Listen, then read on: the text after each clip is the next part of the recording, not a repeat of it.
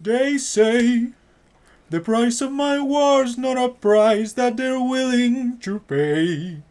Insane. You cheat with the French, now I'm fighting with France and with Spain. I'm so blue. I thought that we made an arrangement when you went away. You were mine to subdue. Well, even despite our estrangement, I got a small query for you. What comes next? You've been free. Do you know how hard it is to lead? You're on your own. Awesome. Wow. Uh. Do you have a clue what happens now? Oceans rise, empires fall. It's much harder when it's all your call. All alone across the sea. When your people say they hate you, don't come crawling back to me. Da da da da da. Da da da da da da da. Da da da da da da da da. Hola a todos, gente de los padres del cine. Les hablo desde el continente del teatro. Una transmisión para.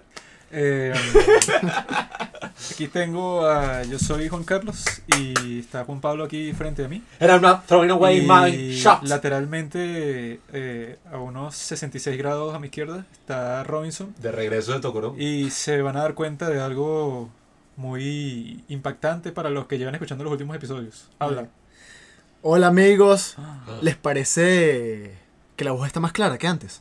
Robinson no está aquí, sino que lo que hicimos fue comprarle un micrófono, el cual Pablo tuvo que traficar para dentro de la cárcel, lo tuvo que introducir en sus glúteos para que no lo encontraran. Y bueno, Robinson ahora lo tiene en su posesión y por eso es que se escucha también, porque bueno, traer un preso para tu casa no es una buena, una buena práctica, así que eso fue nuestra solución al problema del Dale, teléfono. Robinson, chócalo virtualmente. Eso, puro sonido. Acabo de darle un golpe a la pared. ¿Verdad? Sí, puro comiendo grano. El día de hoy vamos a hablar sobre el musical Hamilton, el Ay, cual es recho. nuevo, el cual es nuevo para nosotros porque somos pobres y no tenemos el dinero de viajar hasta New York a ver el musical en Broadway. Pero gracias a Jack Sparrow que nos pasó un link con, con para descargar esta vaina de Hamilton, que la vaina salió que sí en el 2015, pero para nosotros aquí en el 2020, bueno, ahora es que lo podemos disfrutar y como Robinson so- lo acaba de ver como hace 5 segundos, puede decirnos qué le pareció. Marico. ¡Wow, wow, wow! La palabra es Wow, wow, impactante. wow. Y, ajá, lo vimos como cinco años después de su estreno, pero con el elenco que se- original. O sea, todos los que ganaron los Tonys en esa vaina. Tengo una nueva experiencia para todo el mundo. Y somos pobres, como tú dijiste, pero nos sentimos ricos. Nos- yo me siento rico. Es que, marico, incluso si yo tuviera el dinero para ir hasta Nueva York, yo me imagino estando allá y yo no voy a comprar ni de vaina en la primera fila. Yo iría a comprar y que, bueno, si consigo la última en el quinto carajo y poder verlo así, marico, que. La línea número lo ves, 160. O sea, tú ves hasta la lágrima del tipo así llorando. Y yo noté que un coño de personajes tenían los ojos así aguados en un pocotón de escena. Marico. Cuando George Washington está haciendo su último discurso, el tipo sí se lanza a verlo. Como No, que la super ah, canción así. marico. Y él termina con los ojos llorosos porque, coño, sí, su personaje, bueno, se está despidiendo de ocho años de mandato. Y, así, o sea, como un voluntariamente. pues. tipón. Y no, la parte en la que se muere el hijo de Liza Chamo, y Hamilton. No spoilees la historia. ajá. Bueno, aunque esta historia es literalmente historia, así que Sí, sí. un spoiler en ¿Y este qué? caso no tiene mucho sentido. No, eh, a veces me estaba contando mi hermana que, que una amiga de ella y que, coño, me spoileaste lo de que Hamilton lo mata en negro. Y ella y que, primero, eso será el principio, segundo es Sí, historia, pues. Y que me spoileaste que Cristo lo crucifica. ¿Y qué? cómo te traes? Así jodían a Juanqui, él una vez escribió un artículo sobre narcos, cuando era Pablo Escobar, y los comentarios y que, que ladilla, me acabas de spoilear toda la serie. Sí, y que dijiste que Pablo Escobar se muere. No, y Y que, sobre todo en ese caso, y que, ay, tú creías que Pablo Escobar se iba a mudar a las Bahamas y iba a pasar el resto de su vida feliz con su esposa cuando había matado, no sé, a 300 personas. De bola que lo hubieran matado. Que el bicho llegó a ser presidente, Iván. No, y es lo que yo he Se le dicho. cumplió su sueño y ya. Y es lo que yo he dicho, o sea, si cuando algo es bueno, así te la spoileen toda, igual se Sí, disfruta sí. porque es bueno. O sea, es como si te spoilearan el padrino, no a mí sé. me spoilearon todo Breaking Bad y yo igual la vi súper emocionado. Claro, eso no quita lo bueno. Ok, soy un huevo, ¿qué? Pero véanla, Ajá, lo que estaba hablando de... ¿Qué? Lo que estaba hablando de Eliza, la actriz. O sea, Eliza. marico, cuando se muere el chamito. Esa lágrima, weón. Yo rica. estaba así, o sea, que... Y que, o sea, tú eres un actor de teatro y tienes que hacer esto muchas veces, o sea... Marico, es que cuando uno ve los musicales me da risa porque muchas veces uno va al teatro a ver una obra así cualquiera, que si dos huevones hablando y es y que, wow, como ella hizo para aprenderse todo eso, qué talentosa, qué locura, mira, se aprendió un guion. Eso es lo más fácil de todo. Marico, y estos bichos nos jodan toda la, toda la hora cantando, llorando, bailando, o sea, es O la sea, no estoy, diciendo, no estoy diciendo que memorizar sea fácil, pues, pero una vez que te lo memorizas, lo difícil es cómo lo dices, buscar Claro. toda la acción y toda esa vaina. Son No, y trabajos que mecánicos. sobre todo en esto, en Hamilton, debe ser mucho más fácil de memorizar porque todo es cantado, pues, y tú cuando cantas algo te lo aprendes muchísimo más rápido. Claro, es como cuando recomiendan y que, bueno, ¿quieres aprender inglés? Escucha canciones en inglés. Mucho más fácil que sentarte...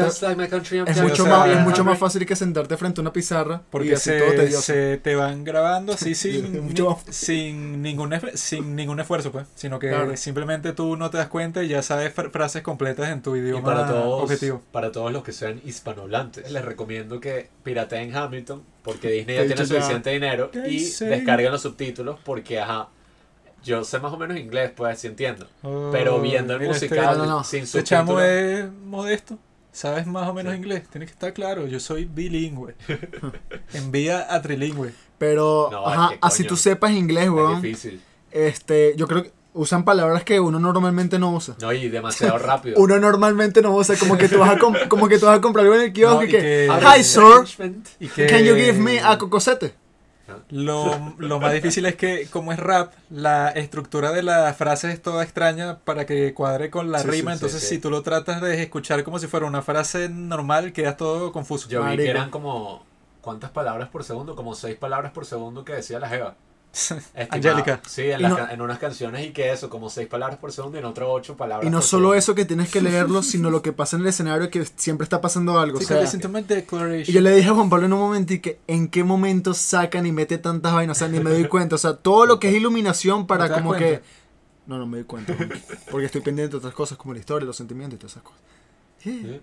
Ya, ya, tú podrías decir ocho palabras por segundo, o sea, ni siquiera hay que... Yo creo que sí, Juan. cuando Sí, sí, sí, estoy- sí, sí, sí, sí, sí, sí, sí. Va a ser la comida, la música, Hola, mi pana, yo soy José Nicola, nací en Caracas, Venezuela, cuando tenía... Esto nos ha inspirado y ahora en los próximos capítulos de Los Padres del Cine serán rapidados. No, no, no, esto nos inspira y vamos a hacer una obra parecida a Hamilton, pero con Bolívar. Esta, como Sí. es mi segunda vez viéndolo, yo sí estaba tratando de no leer los subtítulos, sino como que entenderlo todo Sí, de una. Por eso usaba el teléfono. Y estaba usando el teléfono viendo pornografía, no tiene nada que ver. ¿Qué? Yo es lo más enfermo que estar. puedo prestar atención, o sea, no requiere toda mi atención. Si ya lo vi una vez, sé por dónde va la historia y puedo seguir viendo mi porno así tranquilo. Ah, pues ya. ¿Qué pasa, pues? ¿No te gusta la respuesta? Nosotros teníamos un amigo... Que me ahorqué con el cable del audífono. Nosotros teníamos, Eh. bueno, no era un amigo, un compañero de clase. Un conocido, hijo de... ¿Qué?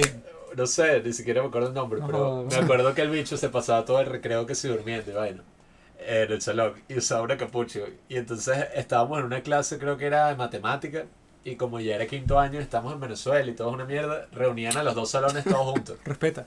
Que yo me acuerdo, eso fue hace como tres años ya, pero no teníamos y que profesor de matemática y era una tipa, ¿no? que trajeron a último segundo y que mira, eh, dale clase, gradúa ahí a los chamos en un mes. Y entonces el chamo siempre andaba con el teléfono y los audífonos. O sea, ponía el teléfono en horizontal y se quedaba como la ella viendo el teléfono toda la clase. Y nosotros ya, marico, este bicho estará leyendo, o sea, o estará que si jugando un juego así rehecho o Estoy algo. viendo una serie en Netflix. Marico, todos nos acercamos así por curiosidad y el bicho estaba viendo porno, pero así no joda, ¿Qué güey. es No sé eso? ni qué porno estaba viendo, pero todos y que ¡Ah!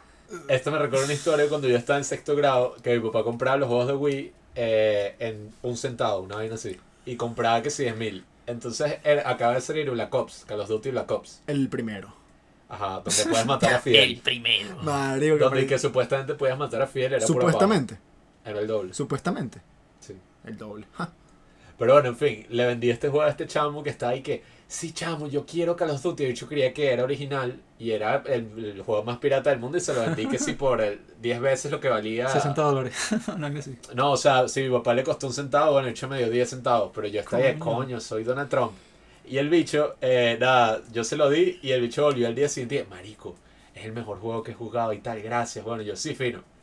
El otro día, o sea, pasado mañana, el bicho llegó así todo preocupado en la mañana y que, marico, eh, mi, mi mamá está ahí, weón, y fue a hablar con la hermana porque me vio jugando el juego y dijo que yo no puedo jugar juegos violentos. Chávez acaba de sacar una resolución, estábamos en sexto grado, o sea, 12 años. Chávez acaba de sacar una resolución donde no se pueden comprar ni vender juegos violentos, entonces creo que nos metimos en un problema. Y yo dije, ¿qué? Entonces todo un peo montado y la hermana, porque era un colegio de monjes, nos llama a la oficina y que vengan ya de inmediato. Entonces nosotros vamos así todos cagados y la hermana y que esto, esto fue lo que me dejó más así. Nosotros ya teníamos toda la estrategia y que no, vamos a decir que es un juego de otra cosa, que no es Call of Duty, que es otra vaina. Nos sentamos en la silla y lo primero que dice la hermana es y que, muchachos, ¿cómo es eso de que ustedes están viendo pornografía en el colegio? Y nosotros que, ¿qué? Y nosotros que, no, hermana, nosotros estamos aquí es porque yo le vendí un juego a él y que, ¿pero qué tipo de juego? Era un juego sexual, ¿verdad? Y yo dije, ¿qué? Y yo me empecé a caer de la risa y ¿qué está pasando? Y que, ah, no, yo te conozco a ti. Y era, o sea, el otro chamo, el que yo le vendí el juego y que, ah, a mí lo que me dijeron es que tú trajiste un consolador al colegio. Y Nah, que, huevona. un consolador. Y que, y la bicha que, ¿cómo que eso de consolador? Si lo único que consuela es el Espíritu Santo, ¿Qué? que lo consuela a uno. Y ¿qué? Y al final todo el peo era, no era ni nada del juego, era que el chamo había traído un dildo que era como un una parte de un muñeco de, ¿cómo es que se llama la mierda esa? La película Austin Powers, es que se llama, Austin Powers, sí. que estaba pervertido y estúpido. Bueno, el bicho había traído un dildo que que era un juguete, no sé ni cómo coño lo consiguió y andaba por ahí que, eh, mira, mujeres y tal. Si el hijo es enfermo es porque los padres son enfermos. Siempre es así. O porque no tuvieron padres. ¿Qué? Pero bueno, en fin, Hamilton, una gran obra histórica, En estos tiempos en Venezuela se podría hacer una obra de ese estilo. un No. gran triunfo para la humanidad. Responde, Juanqui. Una obra original, Responde, Juanqui. No. Dilo, una obra de ese nivel. di con tus tampoco. palabras lo que estás diciendo con tu cara. No solo en Venezuela, sino que en ningún otro país y ya que es eso. Exacto. Porque, Estados Unidos. Pero de, que estás, si- pero de qué estás hablando, de la producción. Cuesta que No sí, tanto de la producción. de millones de dólares. No ¿no? tanto la producción, o sea. Eso solo podría salir de Broadway. Pero todos sabemos que por la situación muchos actores arrechos se han ido. ¿Creen que con los actores que quedan? No, pero los actores es lo de menos porque aquí necesitas una producción súper arrecha y que no solo sean actores buenos, sino que canten a un nivel profesional así que en, esta, en Estados Unidos lo encuentras fa- fácilmente, pues de todos los que quieren ser actores, y ahí vas a encontrar, bueno, Claro. tipos que son expertos como en mil cosas que no tienen nada que ver con la actuación y No, y en, todo- en todos los uno de países del mundo, en todos los países del mundo, o sea, aquí en Venezuela yo conozco como a 15, deben haber, no sé, 15 mil personas en todos los países del mundo que su único sueño es llegar a Broadway. O sea, los chiques, tengo que perfeccionar mi baile, mi voz, mi actuación y tal, pero mi sueño es presentarme en Broadway. Prácticamente es un requisito, o sea, cantar, bailar, eso es prácticamente un requisito. No como yo que soy un mediocre que solo actúo, pero eso sí.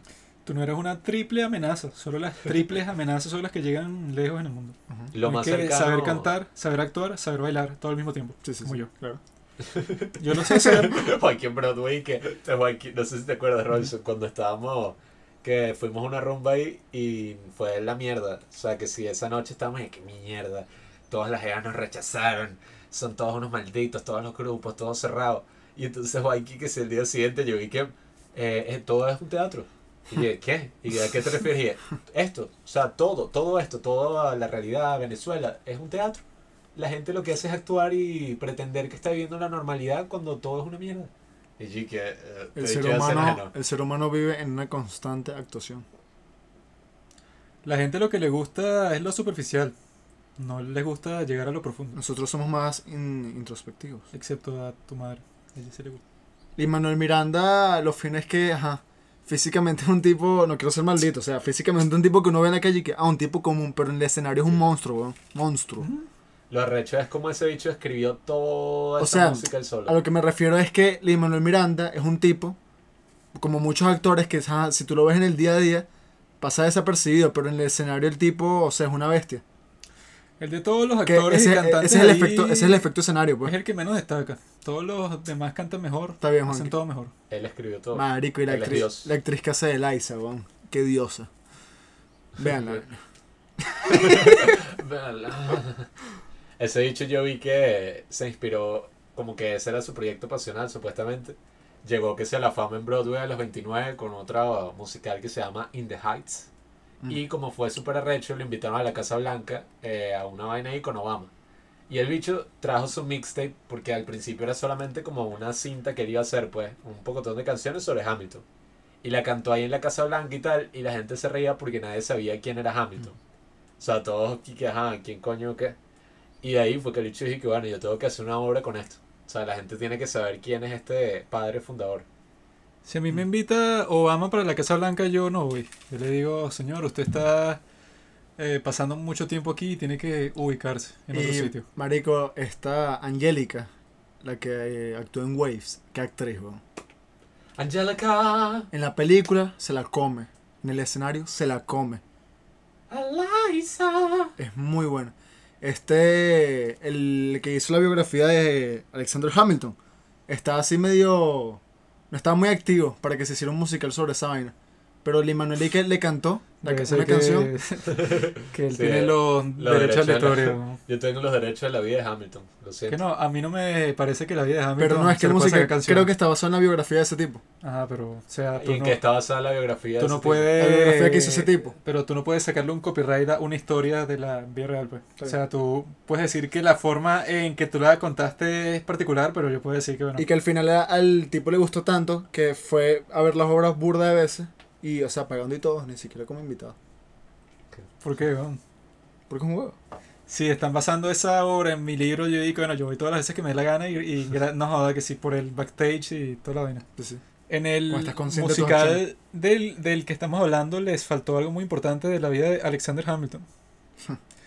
Porque yo, como ya conocía la historia de Hamilton antes de, Sí, sí. de llegar a este punto, porque bueno, soy una persona culta, no como los demás eh, integrantes de Oye, este Este, este la Casa Blanca y el bicho que es Hamilton y Juan, ah, claro. Hoy le pregunté a Juan que quién era Alan Watts y no sabía. Y Hamilton, ajá, esa anécdota estará muy bien, pero si él sale en el billete de 10 dólares, la gente medio Mm. sabrá quién es, pues. Pero lo que iba a decir es que la parte de la historia de Hamilton que no sale en la obra es que el tipo se quería malandrizar, quería tener un ejército pers- personal para hacerle un golpe de estado a John Adams, que era el presidente del momento.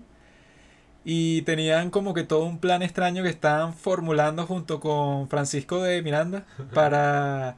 Y que no, vamos a hacer una especie de expedición hacia el sur, ¿no? O sea, que si de, de lo que es toda Latinoamérica, o sea, eh, empezando por Centroamérica, y junto con la, ¿cómo se llama? La Fuerza Naval Inglesa, vamos a tomar todas las tierras y bueno, o sea, que si, básicamente que si conquistar todo el continente, porque Hamilton estaba inspirado de cierta forma en Napoleón Bonaparte, que eso fue lo que hizo en Europa que se malandrizó, pues, o sea, Ah, pero hecho En- tenía un ejército. En Francia había lo que llamaban un directorio, que eran, eh, o sea, que si los miembros del gobierno, pero este Napoleón llegó un día y que bueno, o sea, ustedes como que no saben gobernar el país y yo me soy el que tengo que tomar las riendas aquí.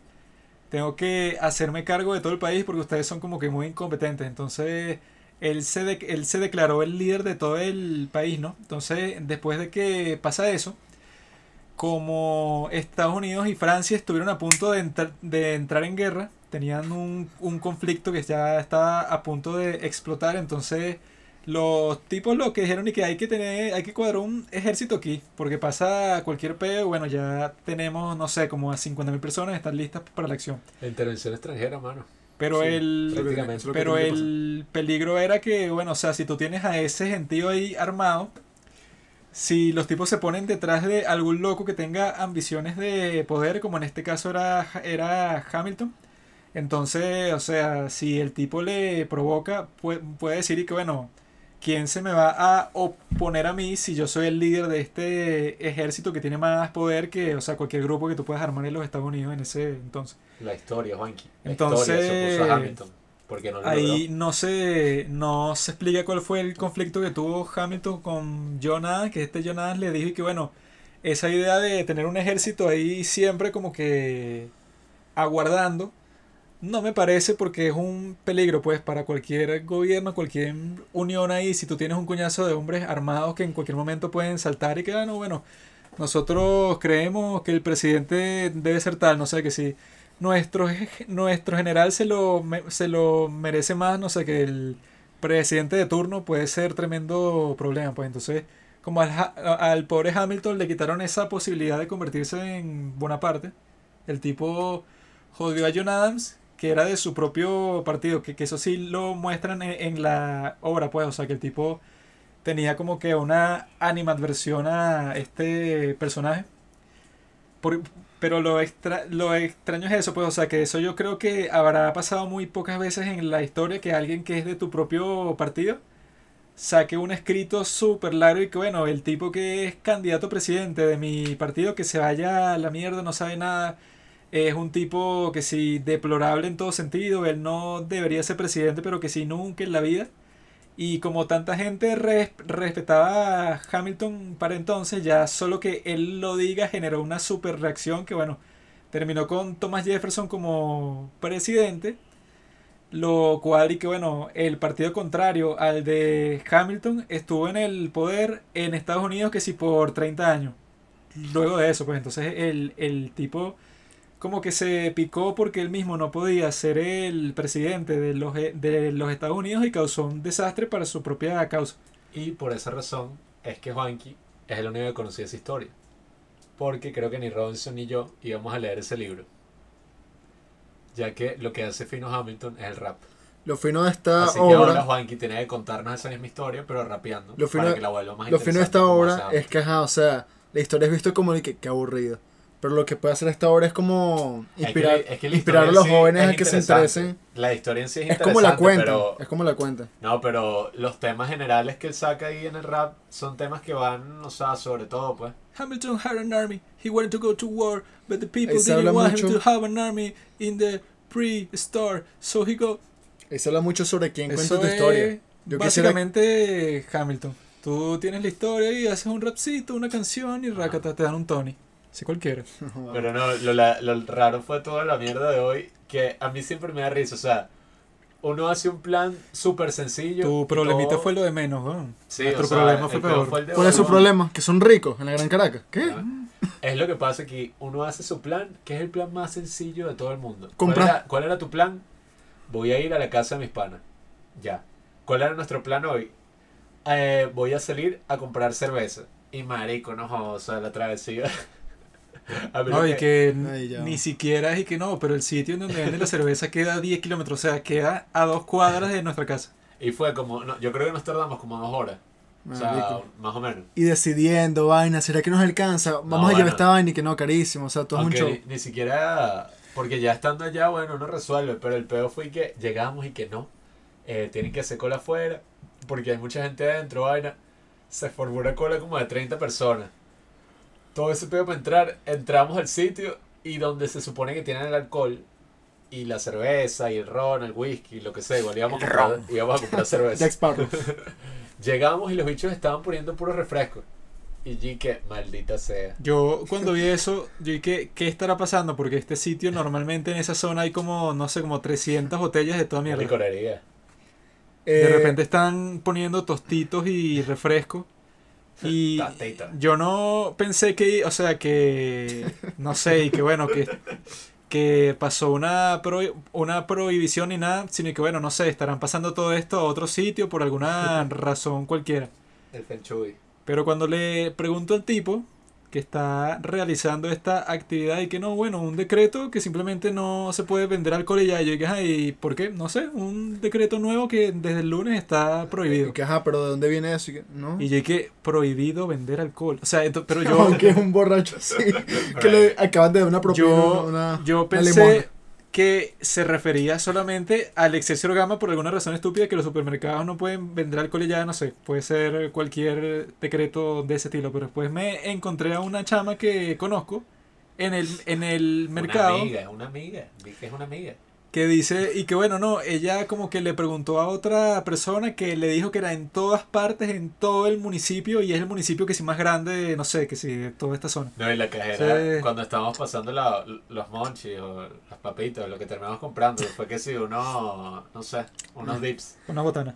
Una, una botana. No, y que alrededor de nuestra casa hay como 50 licorerías distintas, o sea que... O no, los pasapalos. Que en donde podríamos comprar esa vaina no es el problema, sino que bueno, que no lo dejen vender en todos esos sitios. Ay, las, lico- y las licorerías que coño van a No, van a cerrar. Me da risa que yo le pregunté a la cajera y que, ¿desde cuándo hicieron el decreto? Hasta no avisa, chicos. Y yo dije, Ay. Pero bueno, hay las dificultades de la vida. Y lo peor es que compramos la alternativa a las cervezas y eso, que fue que sí, bueno, un Nestí. Y llegamos a la casa y apenas llegamos y que, no, chamo, cuidado, no hay luz. Y Ah, no. que la El, el tipo lo que nos dice que no sirve el ascensor. Y yo, ah, no sirve el ascensor, subo Sí, por sí. las escaleras. Entonces luego dice, no sirve el ascensor porque no hay luz. Y dije que bueno, creo que esa es una conexión lógica que yo pude haber hecho si simplemente me dice que no hay luz. Si no, Ah. yo, o sea, no, no puedes ver televisión. Ah, eh, ok, bueno, usar el tel- Sino no, que- no hay luz. Ah, ok, no puedo hacer nada. sino que me deja que me dé la sorpresa desagradable de, ah, no hay luz, ok. Y tuvimos que subir. ¡Ah! Y tuvimos que subir las escaleras oscuras, Las Juan, pero maricas piensan igual. Pablo y yo agarrándonos las manos así como una jeva. ¿Qué? Seré marico, pero no pa' jugo. Yo subí las escaleras a lo relajado y la oscuridad. Estuvo Yo- subiendo así y nosotros en completa oscuridad. Eran 10 pisos y que, marico, ah, Yo- Y llego y los padres de estos dos y que eso fue por tu culpa, Robinson. Desde que no venías nunca se había ido la luz. nosotros cuando llegamos y se fue la luz, había como una vieja sentada en el piso. No sé qué coño había pasado ahí. Había como una vieja en el piso y que, ay, mi amor, y que bajala, algo así. Y había un tipo en una esquina, pero yo no lo vi. Y cuando empezamos Ah, a yo subir vi. la escalera, yo empecé a tocar la pared para no perderme y le toqué toda la cara al tipo así que, Le pegaste coronavirus. O sea, pero así que, ay, y yo, o sea, porque sentí como una, como no sé, una superficie ahí todo. Me pasó lo mismo, pero no que la cara se me huevo. ¿Qué? Bueno, Hamilton. Maldito Robinson.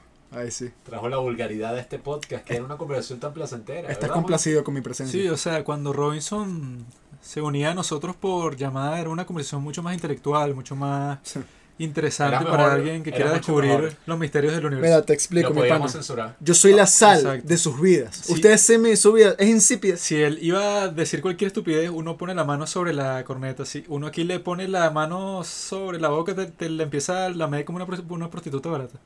¿eh? Porque ni siquiera lo hace con técnica, sino si- simplemente mueve la lengua de un lado a otro. Tienes que aprender Maldito yo me lo imagino cuando te vea como 60, va a ser el viejo loco así en la calle. Niño, ¿quieres aprender la grosería? Puta zorra. Maldita, coño. Juan que sabe que va a pasar más trabajo.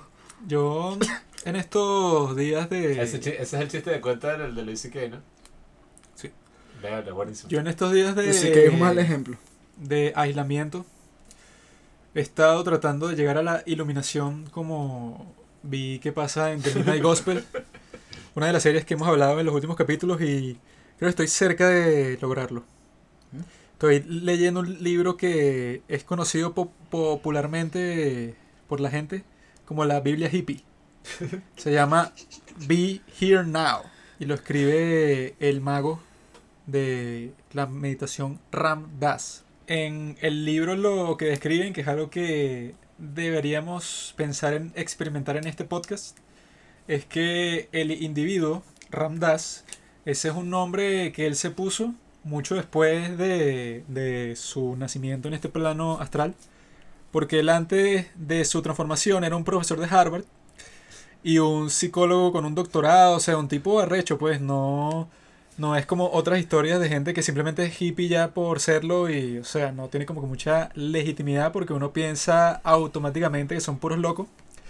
Sino que en este caso él dice que empezó a experimentar con psicodélicos porque él en su vida diaria estaba como que cansado de que todo el proceso era como que muy mecánico. Él describe que él estaba muy acostumbrado a interpretar el rol de profesor y sus estudiantes a interpretar el rol de estudiantes que no estaban creando nada, sino que, bueno, ya sabían la respuesta sus preguntas y estaban estudiando teorías de hace siglos. Como debería ser, ¿no? La educación. Está el profesor y está el estudiante. Y él estaba ganando un platero loco, pero que tenía un tremendo apartamento, un tremendo carro, Eh, o sea, que se cuadraba un pocotón de jeas porque, o sea, con ese gran estatus que tenía, él dice que su vida sexual era bastante activa, Ser un profesor de Harvard.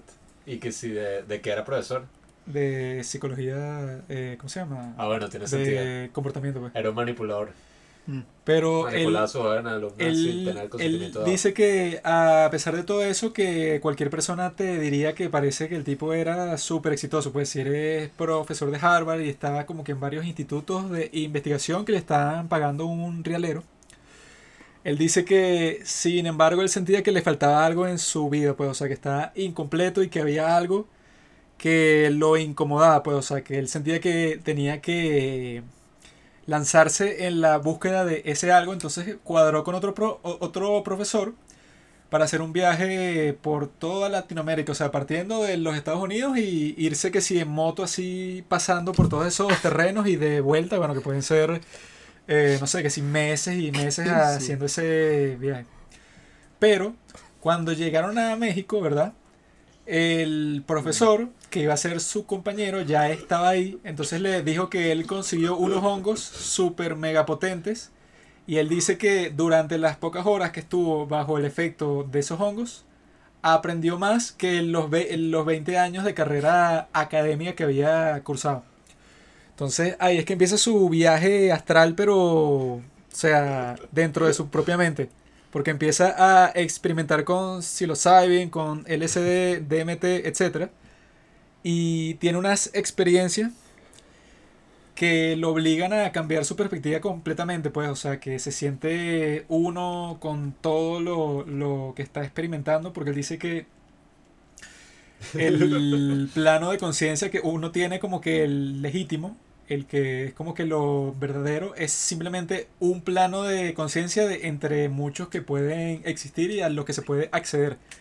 Entonces, él siente que con estos químicos accede a todos estos planos y se pone a conversar con sus amigos científicos sobre esto, pues, y que bueno, eh, son experiencias súper potentes en donde tú como que te vas desligando de los muchos aspectos de, de ti mismo hasta que te das cuenta que las cosas que tú consideras esenciales en, en verdad no lo son, o sea, que tú no eres solo una persona, sino que, o sea, no deberías ponerte límite físico, sino que, o sea, tienes como que mucha más potencialidad para expandirte en otras dimensiones, pues. Entonces, de ahí es que él, él empieza a hacer otro viaje más, pero este viaje sí es externo, en donde el tipo va hacia la base de los Himalayas y encuentra a, a un tipo de la India que se va a convertir en su gurú. Y, y entonces, una, una de las cosas que me sorprendieron, pero no sé si, si tomármelas como 100% reales o que son que si metáforas o algo, es que el tipo se da cuenta que su maestro, su gurú, como que le lee todos los pensamientos que él tiene, pues. O sea, él se le ocurre algo en la noche. Por ejemplo, él pensó y que bueno, tengo que ir a visitar a otro gurú de otra zona de donde estoy. Porque, o sea, como que me han, me han hablado bastante de él, ¿no? Pero él solo lo pensó y ya, ¿no? Y cuando se despierta, llega uno de los sirvientes de este maestro que le dice que, bueno, el, ma- el maestro dice que hoy mismo tienes que ir a visitar a ese mismo gurú que tú estabas pensando, ¿no? Y esto le pasó como mil, mil veces, pues, o sea, que el gurú le explicaba y le hablaba sobre pensamientos que solo él conocía, pues. Y que él tuvo como que todas estas ex- experiencias súper extrañas en donde él le dio, o sea, toda su, su, el suministro que tenía de LSD al maestro, ¿no? Y el maestro se lo tomó todo de golpe y no le pasó nada, pues fue como si se tomara un vaso de agua. Cuando él dice que esa dosis, esa dosis de LSD para cualquier persona hubiera sido que sea una vaina súper potente, pues, o sea, que hubi- hubi- hubiera produ- producido un efecto que si de 20 horas.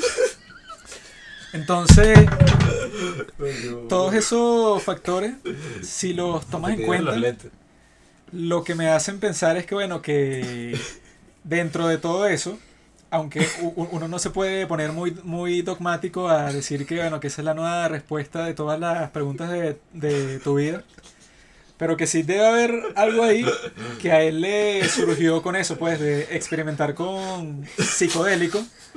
Que si no, que si no experimentas con esas drogas, quizás sea una super experiencia que nunca vas a eh, nunca vas a entrar en contacto con ella, pues.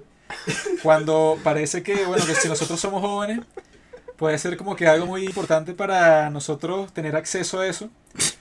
Porque él sí tuvo acceso a eso cuando tenía ya que si cuarenta y pico de años y tuvo que cambiar toda su vida completamente. Puede ser algo que para una mente que esté en formación como la nuestra, eh, haga que nuestra vida vaya por un camino que si eso le hubiera pasado a esta persona que hizo el libro más joven, quizá hubiera sido una persona, no sé, más completa, más, más reflexiva en su existencia. Lo raro es que él, él también estaba buscando a alguien que le respondiera qué es el LSD, porque él, y que, bueno, lo probó durante todo este tiempo y le dio acceso a eso, pues a un plano de la existencia que nunca había, eh, nunca había entrado en, en contacto con él antes. Y cuando se lo dio al gurú este, el tipo lo que le dije que bueno, esto es lo que te da poder a ti. Y lo llamó medicina en vez de droga o, sea, cualquier nombre peyorativo que se le pueda dar a un químico así. Entonces, Mm. Tienes que hablar de son eso como que experiencias que parecen sobrenaturales. Que siempre dice que en, en esta época como que no hay milagros, sino que eso era que si en tiempos bíblicos y tal. Pero sí me hizo pensar en eso, pues que quizá hay cosas así que no se pueden explicar científicamente que uno, hasta que no los experimentes en carne propia, puede ser como que muy difícil de explicar y de creer. Este, en el siglo XIX la gente pensaba que la razón por la que eras adicto a la droga era porque estabas poseído. Por ejemplo, al que era adicto al opio, le decían el demonio del opio. Pero ya en el siglo XX se empezó a ver como una enfermedad, pues, la adicción, la drogadicción. Tienes que hablar de esto es con un chamán, weón. Sí, Con un weón. psicólogo. o Con nosotros. yo no, tengo idea de qué has estado hablando los Yo no últimos tengo ni, 10 minutos. yo no tengo idea y no, por, no es personal, pues, no me importa. No, no te importa conseguir la iluminación personal. No, prefiero masturbarme. Y yo prefiero ir a la iglesia todos los domingos y rezarle a mi Dios como toda persona. Yo prefiero ver, yo ser. prefiero ver un especial de Dave Chappelle y dormirme tranquilo. Pero también la idea es que este sea un precedente a que nosotros, para este podcast y para el beneficio de los que lo escuchan, deberíamos también experimentar con estas sustancias Ajá. si tenemos acceso a ellas y relatarles a nuestros oyentes cómo es la cosa, pues cómo es la cosa en persona y podrían ser unos episodios bastante divertidos si logramos alcanzar esa meta. Pero sobre Hamilton hay una pregunta que se relaciona a eso, pues, o sea, con el teatro en general, que ellos gastan millones de millones de dólares en todo esa, todos esos, eh, todas las necesidades de pro- producción, pues, o sea, eso de que el escenario tiene como que esta, no sé cómo llamarlas, como que estas rampas, o sea, que se van moviendo, en donde los personajes caminan y tienen Rampa, escaleras. Discos giratorios a medio del escenario. Sí, unos discos, o sea, que te dan la ilusión de que eso, pues, o sea, que los personajes están que sí... cada- Moviéndose sin moverse. Sí, o sea, que están que sí como una máquina para trotar, pues. Te he dicho, nunca he visto una, una de esas vainas que hay en los aeropuertos, ¿sabes? Que son como Ajá, eso. del mismo material que una, ¿cómo se llama? Una escalera eléctrica. Una escalera mecánica. Eso, pero, Pero plano, banda. pues. Una banda. Sí, estoy claro. Te estás moviendo sin moverte. Entonces hay un... Pero este dicho parecería que estuviera describiéndoselo así por primera vez y que una escaladora, te paras y subes. Hay un montón de cosas que se ven en escena y, Sí, claro. y están todos estos actores que se ven que tienen un talento bastante grande, pero que también como es así la regla en Estados Unidos para tipos que terminan ya en esas posiciones, son y que bueno, los tipos fueron, no sé, que si hacer unos cursos, los cursos de actuación más arrechos de la historia, que si por 10 años y o sea, son cantantes ¿no? Y- expertos y, y todo. que por cierto, el diseño de producción es todo un show, según el diseñador de producción. Y que, no, la rampa da vueltas del escenario porque el curso de la historia, eso transmite que el curso de la historia siempre está dando vueltas y no puedes hacer nada para detenerlo. Y al mismo tiempo, muestra la- un pocotón de mariqueras que ya está de marico. El bicho dice, hay varios elementos de barcos en el, en el diseño de producción. Eso es porque los inmigrantes construyeron este país y vaina. Pero, o sea, así eso me parece una estupidez. Creo que hay mucho más pensamiento solo en esa mierda giratoria que tiene el escenario que en cualquier obra que yo he visto acá. Sí, es que ellos tienen todos esos valores increíbles de producción que no solo en nuestro país, que bueno, no cuenta mucho así como que en el escenario mundial del teatro, que bueno, que aquí no se hace nada de calidad, sino que cualquier otro país que así sea, no sé, un país, no, Francia, Alemania, que nosotros sí tenemos un teatro eh, innovador, interesante, con buena producción, pero que se acerque al espectáculo así de este o lo que se puede ver que sí en Inglaterra con el National Theatre y tal, o sea, es algo que solo se da en esos países, ¿no? Pero la pregunta es que si todo eso del espectáculo, ¿verdad? En verdad es tan excepcional que para lograr algo semejante necesitas millones de millones de dólares en la inversión, porque, por ejemplo, si comparas cuál debe ser la, la situación de Broadway para, o sea, los precios de las cosas, los precios que de los sueldos que le tengas que pagar a los actores y de los sindicatos que son la gente que va que sea, a construir todo lo que necesita. Si comparas eso con la situación, ponte, de cualquier país de, la, de, la- de Latinoamérica, en donde, bueno, nunca vas a poder gastar tan, tanta plata en todo eso, ¿no?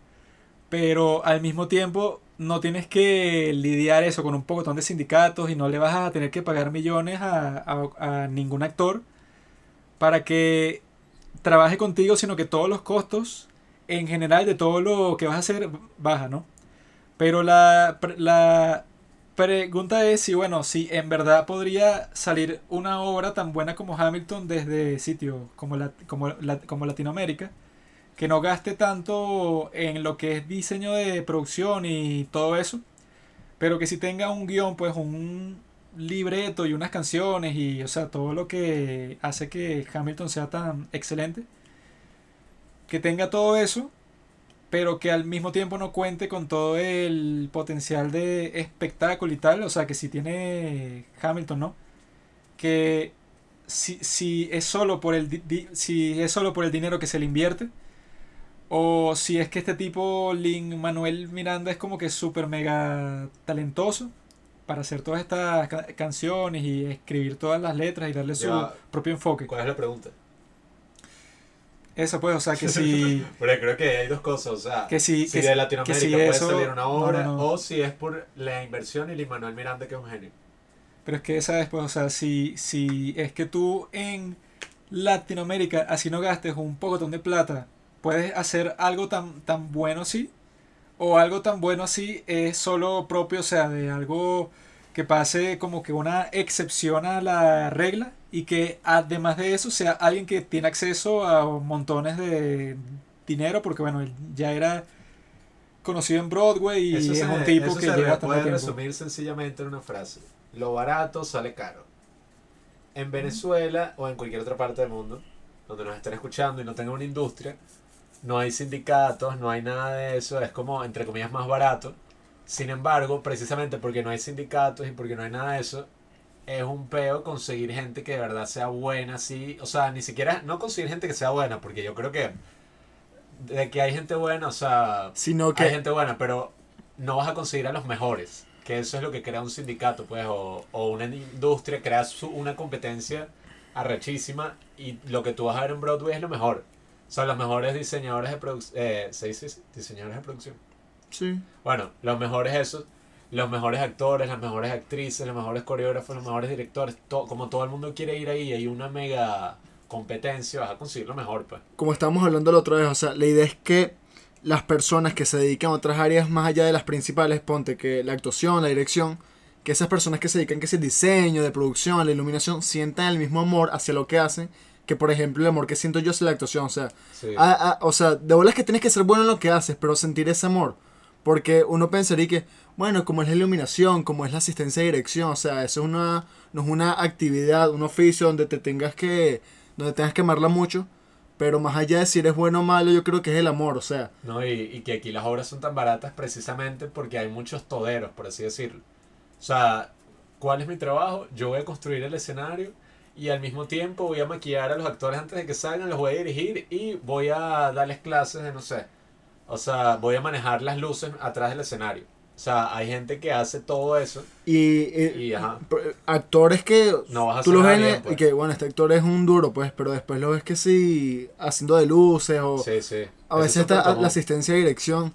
Aquí no- es súper común que sí, tú, incluso que entre actores, tú, ay, tú haces las luces también, o el sonido, tal, Solo para ayudar. que. Aunque yo no soy muy, yo no, yo no aspiro mucho a, a ser así que el todero, o sea, prefiero dedicarme de lleno a la actuación y ese es porque el punto. Si en un país como Argentina que dicen y que no, tiene una calle de teatros increíble, que tiene como que una tradición de años y años y tal, pero de ahí yo no he visto, por ejemplo, que haya salido un fenómeno mundial, pues, o sea, de una obra así que pueda dar giras, una obra que cause como que un, un terremoto así en la cultura que, ajá, ponte que no llegue a Europa, que no cause un furor tan grande, pero por lo menos en lo que respecta a la zona de Latinoamérica.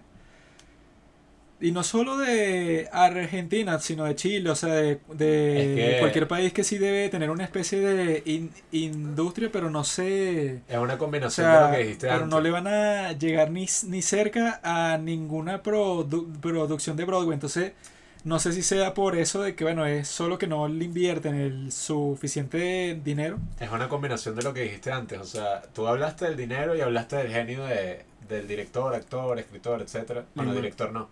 Pero Lin Manuel Miranda. Yo digo que es una combinación de ambos porque nómbrame ahorita, o sea, si fuera por el dinero, ¿cuántas obras saca Broadway al año? O en 10 años. O sea, creo que sacan un pocotón de obras que si en 10 años han sacado, no sé, 50 o muchas más, no sé. Eh, ahora nómbrame, no sé, 10 obras de Broadway que lleguen al nivel de Hamilton. O sea, así de influencia, súper influenciable. O sea, Solo que, bueno, o sea, si del video ese que estamos viendo en YouTube, o sea, que te habla de que, bueno, ajá, están, porque, no sé, ponte que si del siglo XXI, se pueden decir que de Broadway han salido, no sé, digamos, cinco, seis musicales que se puede decir que se han vuelto como que súper icónicos. O sea, Fenómenos. que, que si Rent, o sea, cosas de ese estilo que después, o sea, que si le hacen covers así, pero que si en todos los medios posible y que los llega que sea a conocer todo el mundo. pero es que también tiene que ver con la plataforma, pues. O sea, si estás en una plataforma y donde todo el mundo aspira a ir, donde todo el mundo te está viendo, tienes la presión también de hacer algo de ese nivel, pues. y también Que sí, si tú estás metido en un teatro del culo, en un sótano, es muy difícil que, que bueno, del sótano salió Hamilton. Porque Pero ¿para que- qué vas a hacer todo ese esfuerzo si nadie te va a ir a ver? Pero que eso de, de, de todas formas, o sea, en casos que sí como los de Brecht o de Beckett, o sea, yo dudo que ellos hayan tenido un público así súper grande o que si un mercado de gente, no sé, dispuesta a gastar un rialero loco para financiar cualquier cosa que ellos Bueno, hagan. pero porque son unos genios, pues. Porque eso, o sea, ¿cuántos Brecht o Beckett hay en Broadway? O sea, probablemente haya O sea, un burda de gente así que escribe y es súper famosa en Broadway, pero no son todos así de ese nivel porque, ajá. No en Broadway, pero o sea, en sitios así, o sea, de, de escala más pequeña. O sea, ya parece que, bueno, si no se concentra algo que si en una gran industria o no puedes hacer algo con un gran presupuesto que cree toda esa, esa competencia y toda esa excelencia, entonces parece que, o sea, desde nuestra perspectiva latinoamericana, o sea, no hay mucho que celebrar desde nuestro Yo creo que sí, pero porque... ya yo creo Sí, sí. que ajá, en cuanto a la en cuanto a producción, no creo que hayan obras del tamaño de Hamilton, pero deben haber obras marico, sobre todo en Argentina, que es que es el país de Latinoamérica con más este cultura teatral. Yo creo que sí deben tener obras que pueda hasta, pueden hasta impactar al igual que Hamilton. Cre- y yo lo No que sé, creo es que no hay que ser tan no- injusto tampoco. Yo no creo que algo así tan bueno pase desapercibido. Yo creo que no hay que- eso sea sí, posible. o sea, yo lo que digo es, no creo que... También la que distribución, ser- o sea, Hamilton está en Disney Plus, échale bola. Pero eso fue después de cinco años y ya yo estaba claro de Sí, todo. pero- o sea, Ah, de yo, de trama, bola, de yo también era- estaba claro y mucha gente también estaba clara, pero no es lo mismo, o sea, es una obra de Broadway. Pero Brecht, Brecht y Beckett no es que eran No, dos que desconocidos, pues, o sea, ni los bichos siquiera- llegaron a un éxito mundial así, pues. Y sus obras se siguen haciendo. El hecho, también ellos, si nunca hubieran llegado a ese éxito mundial y se hubieran quedado ahí, a ver, no creo que tú los O sea, conocerías. O sea, tampoco es de, es de decirle a esos autores que si de otros sitios de Latinoamérica, mira, si tus obras son bastante buenas, entonces ¿por qué no llegan a todos los rincones del mundo? Pero por lo menos dentro de la misma Latinoamérica, o sea, no hay como que ese intercambio o esa esa distribución de algo así que se haya hecho aquí que sea eso, pues o sea, que rompa fronteras Yo y que sea pienso que, es un porque, fenómeno. pienso que es porque el teatro todavía es muy joven en el sentido de que, ajá, Latinoamérica en sí es un país, o sea, es como un continente joven.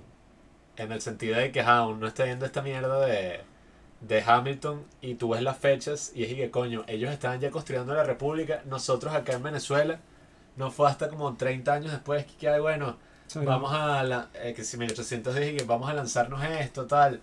Y no digo solo eso del tiempo, O sea, sino pero que eso digo, fue cuando tuvo éxito, pero antes de eso ya habían como mil intentos que hubo en todas Sí, partes, o sea, que se inspiraron tanto de los gringos como los franceses. Pero, ajá, o sea, una tradición teatral en Alemania, en Francia, en todos esos países son que en 1700, 1500 los bichos estaban escribiendo teatro. Shakespeare, Molière, o sea, tienen una tradición eh, teatral de cientos y cientos de años, pues que sí, 500 años. Mientras que acá es un teatro que está, es como más emergente y también Beckett y Brecht y todo eso se conocieron también porque eran novelistas en el sentido de que tú leías sus obras, pues tú has visto alguna obra de Brecht, por ejemplo, de Beckett, en persona. Bueno, O sea- vimos de Beckett esa obra que era como un experimento y todo raro. Uno los conoces por el libro, esa, pues, esa no cuenta. y por más literatura que por teatro en sí, me refiero. Que creo eso, o sea, yo creo que Antes aquel teatro era muy bueno. Por lo que yo, yo le creo a, lo- a los viejos que dicen que aquel teatro en Venezuela antes era por lo menos en los 80. Ah, pero muy bueno comparado con qué. comparado No, con no lo compares, o sea, no, no, no lo compares. Pero para saber si algo es bueno o malo, lo tienes que comparar con algo. Yo lo que pienso es que también estamos como cediendo un poco en el, no sé si llamarlo mito, pero esto de que, bueno, si un genio nace en Zimbabue, no importa que el bicho lo que escribió lo dejó enterrado así en un hueco en el Sahara, qué sé yo. Tiene que salir, salir a la Eso luz. saldrá a la luz porque la historia, los genios que hay así alrededor de todo el mundo. O sea, yo también pienso Ah, pero- que, que eso es como muy arbitrario, pues. la- Tampoco los genios es que existen en la historia las es muy condiciones arbitrario. que tienes en Latinoamérica están tan malas así, pues. No, no, o sea, o sea, no, no hago la comparación con África por decir que Porque es como si es por Latinoamérica. eso, o sea, en Europa en, en momentos que estaban que si todo destruido, no sé, o sea, que si con todas las guerras que tuvieron en el siglo XX, o sea, los tipos de todas formas se las ingeniaban para seguir haciendo cosas bastante buenas. Pienso que sí hay grandes dramaturgos en Latinoamérica que lleguen al nivel de Shakespeare o que, bueno, Nadie está que lleguen al nivel de Beckett y Brecht, pues. Porque creo que hay mucha gente que estaría en contra de lo que tú dices, ya que casi toda la gente que le gusta el teatro que nosotros conocemos, yo creo que hasta la mayoría de los autores de los que ellos hablan son que sí latinoamericanos. Ah, pero son gente que, eh, gente deplorable que... No, o sea, pero hasta el mismo Héctor, él obviamente habla de Shakespeare, habla de eso, pero él habla de burdas latinoamericanos que yo ni idea. Bueno, es que él que también es súper fan de Cabruja, ves cualquier cosa de Cabruja es una porquería, pues entonces Lo tampoco es que voy a tener tanta eh, tanta fe así Aquí bueno, como hay tenemos Cabruja. Cabruja, Isaac Chocrón. O sea, obviamente, y ajá, hay que ver son y que, Este, son ¿quién es el que basa sus gustos en puro patriotismo y ya pues y que no y que los valores venezolanos entonces sí que si en cualquier clase de arte o de teatro aquí y que no Cabruja es un genio o sea que casi que lo comparan con Shakespeare pero solo porque es de aquí pues. O sea algo que tú fuera del contexto puedes decir que es una genialidad o sea. También habría que preguntarse para eso por qué en la música sí, y por qué en la poesía, y por qué en la literatura sí. Latinoamérica hay, hay- o sea, conocemos varios genios, por así decirlo, y por qué en el teatro no. Y en el cine, bueno, eso ya está más que claro. el cine no Ya muere está más que claro por qué, pero, de bola. pero por qué en la música y por qué en la literatura sí hay genios así, ¿Cuál es el arte en el que más en destaca teatro, Venezuela? ¿no? ¿Cuál es el arte en el que más destaca Venezuela? la música. Indudablemente, Simón Díaz.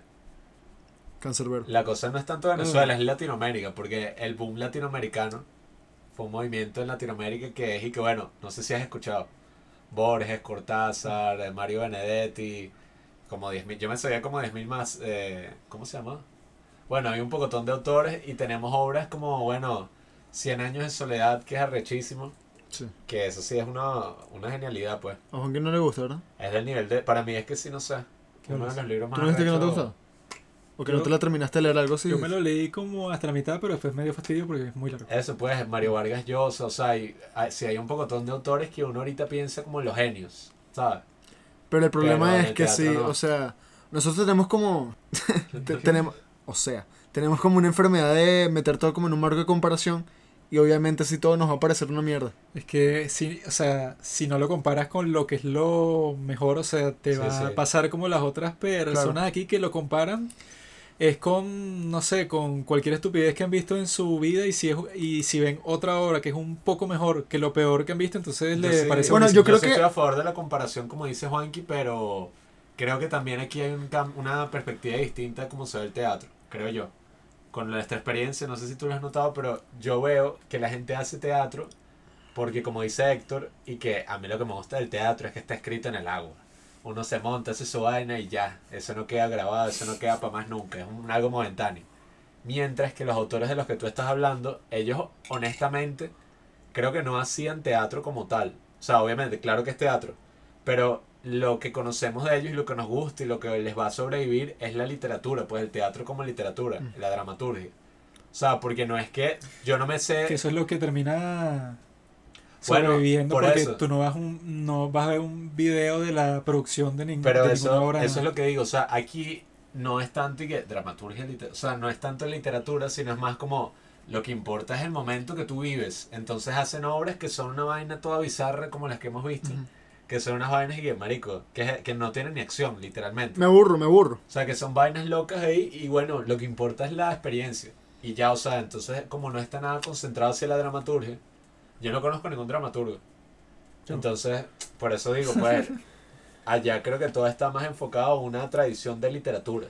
No, y que, o sea, también tendría que ser algo en donde hay como que el espíritu de la creación, que aquí yo nunca lo he visto, aquí todas las obras Ah, que, que estrenan, lo que tratan de medio innovar es y que bueno, en hacer una producción medio presentable, que todo es prestado, todo es de segunda mano, Ese espíritu aparece de pero, cuando, pero bueno, nunca he visto aquí siempre. que sea que no lle- llega un tipo con una obra que escribió él mismo y que quiere hacer algo nuevo. O sea, Sangre yo del aquí nunca lo he visto. Sangre del diván, coño. Solo que eso, o sea, a, a esa escala no es Bueno, tan pero- impresionante que hizo un buen monólogo comparado con una buena obra de, cual- de cualquier escala. También, si haces algo chiquitísimo, que es bueno, bueno, Bueno. chévere. Pero Está- Coño, pero algo, eso chiquitísimo a- está algo- bien hecho. Algo que en verdad pueda ser espectacular,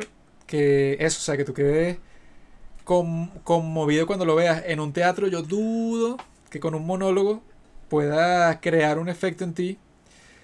Que eso, que- pues, o sea, que hay- tenga hay una un- obra cualquiera que tenga una historia, un personaje, narrativa. Que distinto. Porque yo creo que a nosotros lo que nos importa es esos grandes así arrechos que si ajá, Shakespeare, tal, o sea, igual con el cine, pues los grandes autores.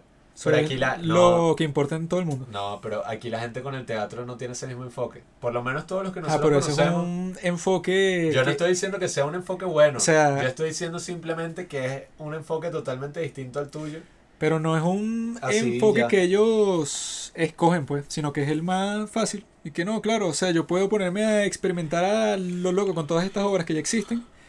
O sea, no tengo que gastar tiempo escri- escribiendo o resolviendo problemas de dramaturgia, sino que ya tengo el texto y veo, lo, lo monto como sé, ya tengo y ya Yo- tengo mi obra, pues. No, yo, yo en verdad creo que es distinto y ya. O sea, obviamente, Eso. a ti te parecerá Eh, una mierda. Terrible. No, pero a ti te Ah, parecerá si, una no, mierda. si no crees nada, y ¿cuál es el punto? No, porque para ellos la creación está en el montaje como tal. O sea, para ellos como el teatro es algo y la vida es algo momentáneo. La creación está en el montaje y en lo que tú estás haciendo en el O sea, momento, la- en todo eso, la- pero desaparece. La Mientras que creación está en todo, pues, o sea, si vas a decir que está en una sola cosa, tú mismo con ese enfoque te limitas No, todo lo que puedes hacer. lo que les importa, por lo menos, te voy a decir los distintos enfoques. A los otros, que si ponte los grandes genios, así dramaturgos, debe ser eso, pues mantenerse con el tiempo, que sus obras sean montadas en lo largo de los años cuando ellos ya van a estar muertos. Como vemos en Hamilton, pues esto dicho lo que les importaba era el futuro. Pero acá sí Como a todo el mundo. no. O sea, porque la gente que hace teatro y incluso grandes autores que si, eh, ¿cómo es que se llama este bicho? Grotowski. El bicho que, que bueno, yo quiero que esto pase en este momento, pero no quiero que sea grabado, quiero que sea algo que solamente ocurre en este momento, este montaje, y ya, o sea, no quiero que sea grabado lo que ocurre. Bicho por me dañó la espalda.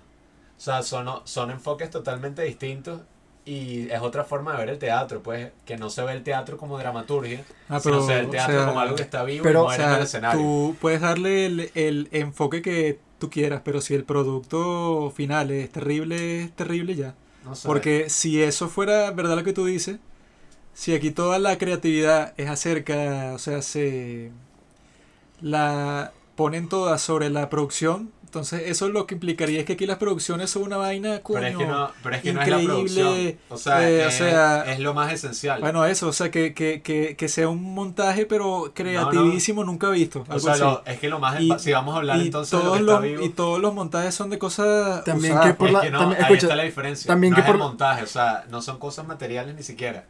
También Claro. que por la situación país no te puedes dar el lujo de darte, no sé, seis meses de ensayo, porque si no, mira, o sea, que Ah, tú papá ya es la mesa. Eso es un enfoque que ellos no escogen, sino que simplemente tú quieres hacer algo, no tienes los reales y se te ocurre hacer algo No, no. súper simple, claro que sí. Aunque O sea, ¿tú crees que si los que les encanta Grotowski aquí tuvieran la opción de hacer algo tipo Broadway, no lo hicieran porque ellos aman demasiado a Grotowski? O ni, de vaina, sea, obviamente... ni de vaina en lo absoluto. Ajá, pero... Eh, Eso se les ocurre cuando, cuando no tienes más nada que hacer. Pero tú no puedes, o sea, yo lo que digo, no podemos despreciar a alguien que tiene una visión distinta y que tú eres un pajudo y tú haces eso, porque ellos van a decir, bueno, tú como si tienes recursos, por eso es que te gusta esa vaina, o sea, tú tampoco lo escogiste. Como tú tienes recursos y a ti te, tú lo que consumes son puras vainas así de caché, entonces por eso es que pueden es decir que el mismo argumento. en, en todo está la forma correcta de hacerlo, pues. O sea, No, si tú que te sacas un enfoque cualquiera- Del teatro, no podemos decir que hay una forma correcta porque si no, no Claro tuviéramos sí. a alguien como Beckett. si no, no puedes diferenciar la obra buena de la mala, sino que todo es en gris, pues, y que yo no puedo decir que nada es bueno No, ni, no, ni, ni, Ya- ni malo, pues no puedo decir que es una buena tampoco- producción, Tampoco, estoy diciendo eso. o buena sea, actuación, o sea, Lo que digo es que no podemos exagerar. O sea, tú no puedes decir, esta es la forma correcta y ya. Sí, y decir que los que opinen, ponte, esta gente que tiene un enfoque totalmente distinto, ellos están También totalmente equivocados. mucha de esa gente que está ese consciente, mucha de esa gente... enfoque distinto no produce nada interesante. Sí, produce. O sea, Si porque tú a con ese enfoque- burda las cosas de Grotowski. Si, si tú con ese enfoque lo lograras que aquí, te- o sea, tienes una producción teatral súper interesante que se hacen obras en todas partes y que genera un interés grande en la gente, bueno, si eso pasara, ok, tú tienes como que tu visión del teatro como probablemente lo hacía Grotowski, que por algo ese estilo se extendió por todo el mundo. Yo no he consumido teatro así como he consumido cine, pero lo que he consumido en este país tampoco puedo decir y que es una mierda. Yo he visto obras que me han impactado y te puedo dar ejemplos fácilmente. Ya tuviste uno que sangra en el diván, que la vi en la concha acústica de Bellomonte y yo quedé llorando ante la actuación de Héctor, de Héctor Manrique, pues y yo me la acerqué y que coño, gracias Héctor por esta... Yo, o yo nunca había visto algo así en el escenario. Puede que en el cine sí, pero en el teatro, coño, ver eso y después ver los hombros de América, tampoco hay que decir que, ajá, puede ser un remontada, es una vaina, puede ser una vaina que no esté al nivel de lo que puede haber eh, hecho otra persona en otro país así en Europa. Pero coño, que, eh, así quitarle mérito y decir y que no, no me impactó. Bueno. Ojo, y hace rato que dije co- como que no, eso de meter las obras en un marco de comparación. Y es como un poco hipócrita decir que eso no se debe hacer cuando yo mismo lo hago. Sí, sí. Actualmente, yo vivo comparándome con las personas a las que admiro, que ya ustedes saben quién son, Marlon Brando, Jack Nicholson, o sea, esos bichos de los que siempre hablo. En el teatro a mí me pasaba algo cuando comencé a los 15, 16, bueno, tampoco fue hace décadas, fue hace 3, 4 años. Pero a mí Lorenzo un día me dijo, Robinson, la- yo siempre me frustro en el teatro, siempre me frustro y esa es la razón por la que siempre consigo los resultados que quiero. Que es que cada vez que actúo me comparo con las estrellas. Ah, no, yo no digo que yo quiero ser como tal, yo no que yo quiero ser como Jack Nicholson, o sea, yo quiero ser Robinson Nicola, pero sí alcanzar ese nivel de calidad. Entonces, como en el teatro, obviamente un chamo de 16 años que nunca ha actuado, a los 16 no va a actuar como Jack Nicholson a los 70, ¿sabes?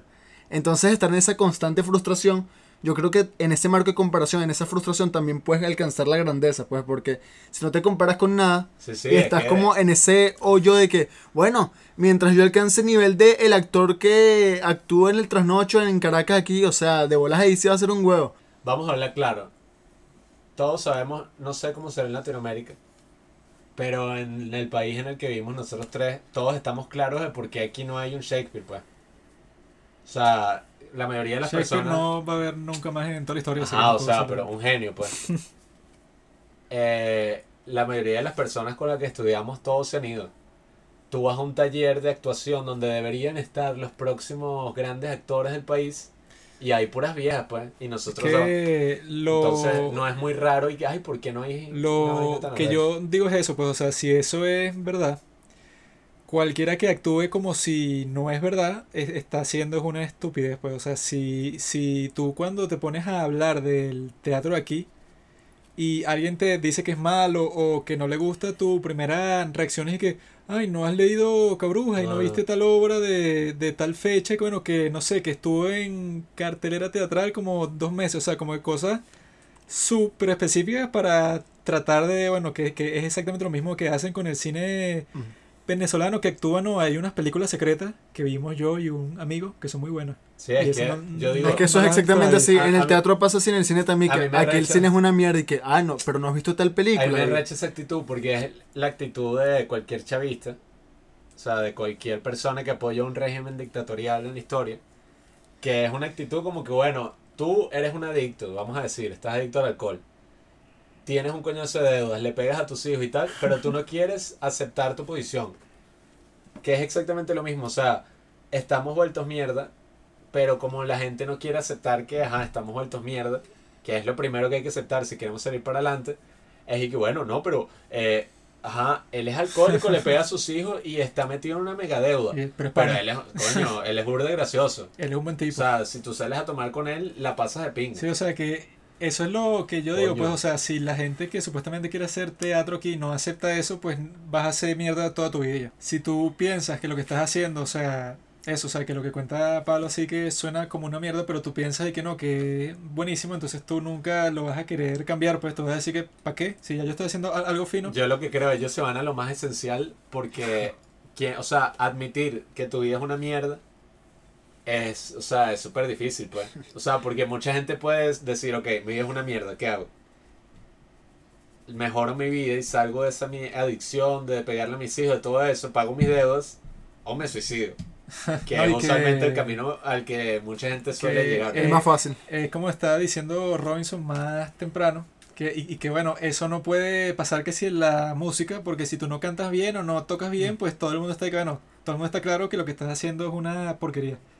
Pero en artes así que no dependen tanto de la técnica, tú te puedes como que engañar a ti mismo y que no, esto es una, una obra súper distinta, experimental que nadie entiende. O sea, es arrechísima, pero nadie la entiende. Por No, eso y, es que bueno, y es súper raro porque la actuación es una de las artes que necesitas más técnica. Por lo menos si quieres actuar en Hamilton, no, o sea, me refiero. Técnica así no se ha Hamilton aprendido. sí, pero... Así no se ha aprendido, o sea, así sea instinti o sea, un instinto, pero coño, si tú vas a escribir, eso es algo que yo hago encerrado, toma su técnica también, pero coño, no tengo que estar en el escenario O expuesto sea, y- lo que yo, ay, bueno, tengo que se tiene que escuchar, se tiene, ¿sabes? yo le decía a Juan que, que lo que pienso es que mm, es más fácil diferenciar a un mal cantante de un buen cantante, un mal pintor de un mal pintor, que un mal actor de un buen actor. Yo creo que es más fácil Coño, que no. Sí, el mal actor pase bueno, es que desapercibido sí, claro, es que sí, o sea, te ponen a, a cantar lo mismo. de una. a dos personas, o sea, que Sí, uno es un pues, súper bien cantante y otro está aprendiendo eso, o sea, lo- los dos lo van a notar No automáticamente. tienen que pasar ni tres segundos para que te des cuenta de que el bicho canta como la la mierda. yo creo que se nota, pero cuando se vuelve todo tan así subjetivo, como esta gente piensa, es ay no, eh, bueno, depende de lo que tú sentiste, pero muchas veces, porque ponte, en el cine es distinto, porque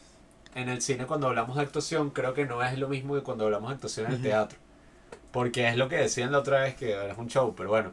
Brad Pitt es un actor de pinga, o sea, tú lo ves en Once Upon a Time in Hollywood y estás coño. Un actorazo en el cine. Pero, Pero, imagínate a capaz. él en un escenario, weón, Un, en Hamilton. un actorazo en el cine, o sea, y Brad Pitt es esos pocos actores que es guapo y no solo eso, sino que actúa bien. Porque hay como una fama Sí, sí. hacia los actores guapos de que solo eres guapo y punto. Pero imagínate este de él tipo- en el teatro, weón. Pero este tipo es guapo y actúa bien, pero imagínatelo en el teatro, capaz no tiene la misma chispa que en el cine. Capaz, capaz. Capaz es un bicho y todo. Yo creo que el bicho, si lo pones en un escenario, ha sido una vez un bicho todo nulo. Aunque no hay que encasillar también, porque Sí, yo, sí. yo creo que No. Gyllenhaal actúa en teatro también, ¿no? Pero vamos a ir más allá de un actor de Hollywood. Yalitza Aparicio. Ella en Claro. Roma, tú la pones y tú dices, coño, pero no creo que tú vayas a hacer una obra sobre Roma y vayas a poner a Yalitza Aparicio. Sería demasiado raro y que, marico, no se escucha. Empezando por ahí. ¿Qué es lo que digo? Pues el teatro sí necesita una técnica y el cine se necesita también como una técnica, pero es distinto, pues. Por lo menos en la actuación. O sea, no necesitas y que, mira, se escucha, porque tienes un micrófono encima. O sea, y que, ay, mira, se están viendo los gestos que está haciendo. No, porque la cámara es la que se encarga de capturar esos gestos.